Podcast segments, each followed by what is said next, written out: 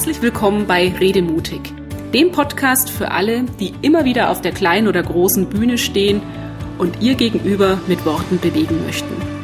Ich bin Andrea Joost und hier erfahren Sie, wie Ihnen das mit noch mehr Leichtigkeit und Freude gelingt, wie Sie nicht nur den Kopf, sondern auch das Herz Ihrer Zuhörer und Gesprächspartner erreichen und wie Sie Ihren eigenen Redestil entwickeln.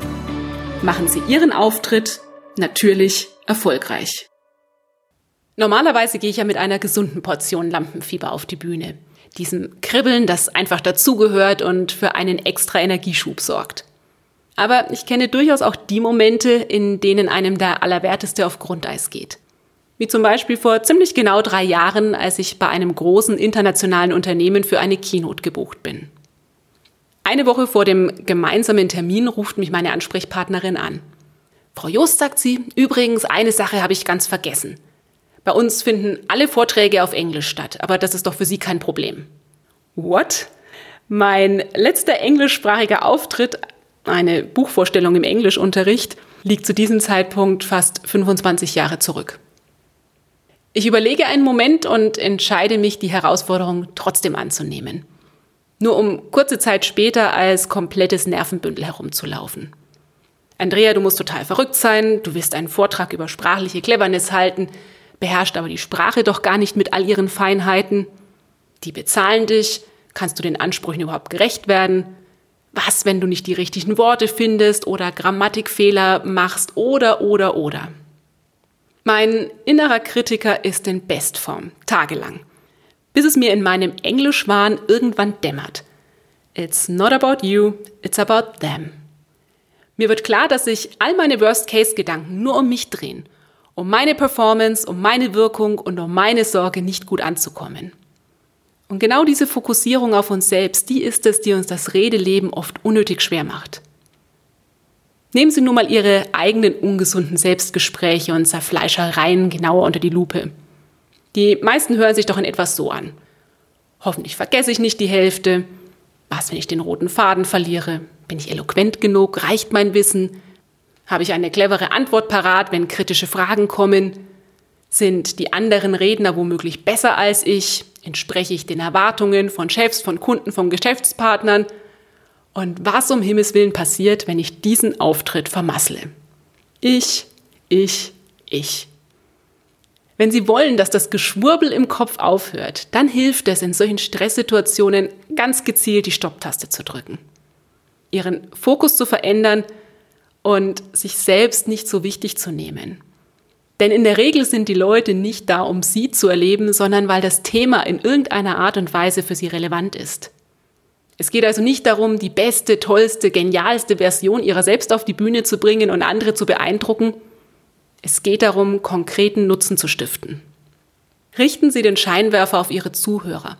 Weg von, wie wirke ich am besten, hin zu, was kann ich meinen Zuhörern geben?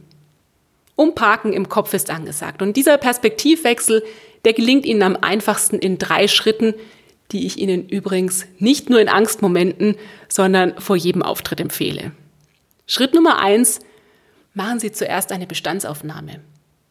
Wer genau sitzt Ihnen da eigentlich gegenüber? Welche Probleme und Herausforderungen treiben Ihre Zuhörer um? Was hält die Leute nachts vom Schlaf ab? Was braucht ihr gegenüber? Was ist ihm oder ihr wichtig? Falls Sie sich jetzt fragen, wie Sie am besten an diese Informationen kommen, ich habe Ihnen den Link zu einem Fragebogen und einer Checklist in die Shownotes gepackt. Zwei Dateien, die Ihnen die Vorbereitung auf Ihren nächsten Vortrag ein bisschen leichter machen. Bei meinem Auftritt damals wusste ich, dass Fachexperten aus verschiedenen Bereichen des Unternehmens und aus verschiedenen Nationen teilnehmen werden. Außerdem habe ich im Briefinggespräch erfahren, dass sich die Teilnehmer schwer tun, ihre Botschaften in spontanen, unvorbereiteten Redebeiträgen auf den Punkt zu bringen und sich stattdessen gerne mal um Kopf und Kragen reden. Soweit zur Ausgangssituation. Im zweiten Schritt geht es dann darum, einen genaueren Blick auf Ihren Input zu werfen. Nämlich, welche Probleme lösen Sie für Ihre Zuhörer und wie machen Sie das? Welche konkreten Methoden oder Einblicke helfen Ihrem Publikum, den Alltag leichter zu wuppen? In meinem Fall hatte ich drei Strukturen für Ad-Hoc-Beiträge im Gepäck. Strukturen, mit denen die Zuhörer immer direkt einen roten Faden haben und damit in der Lage sind, komplexe Sachverhalte jederzeit klar und verständlich zu kommunizieren. So, und im dritten und letzten Schritt geht es dann um den konkreten Nutzen. Inwiefern verbessert sich durch Ihren Input das Leben der Zuhörer? Was hat das Publikum von Ihrem Beitrag? Hier habe ich mir damals bewusst gemacht, dass die Teilnehmer mit diesem konkreten roten Faden und einer klaren Struktur künftig sicherer und überzeugender auftreten. Sie bekommen die Aufmerksamkeit, die sie sich wünschen und werden von ihren Vorgesetzten, von Geschäftspartnern und Kollegen ernst genommen. Beste Voraussetzung also, wenn es um das nächste wichtige Projekt, die Gehaltserhöhung oder auch um eine gewünschte Weiterbildung geht. So, und wenn Sie bis hierher dabei geblieben sind und Ihre eigene Botschaft Schritt für Schritt angeschaut haben, haben Sie ganz bestimmt eine neue Perspektive auf sich selbst und auf Ihren Vortrag gewonnen. Jetzt liegt der Fokus nicht mehr auf Ihnen und Ihrer Performance, sondern auf der Sache und Ihrer Verbindung zum Publikum. Sie wissen ganz genau, was Ihr Gegenüber braucht und was Sie zu bieten haben. Das nimmt Druck aus der Situation, Sie fühlen sich besser und können deutlich entspannter in ihren Auftritt starten. Außerdem gibt es einen weiteren Vorteil, wenn Sie Ihr Gegenüber in den Mittelpunkt stellen und mit Demut auf die Bühne gehen. So sind echte Begegnungen auf Augenhöhe möglich und Sie sorgen direkt für einen guten Draht zu Ihrem Publikum. Dann fällt es auch wirklich nicht mehr ins Gewicht, ob sich zwischendurch ein paar M's einschleichen, sie zu schnell über eine Folie klicken, sich verhaspeln oder ihre Moderationskarten auf den Boden fallen.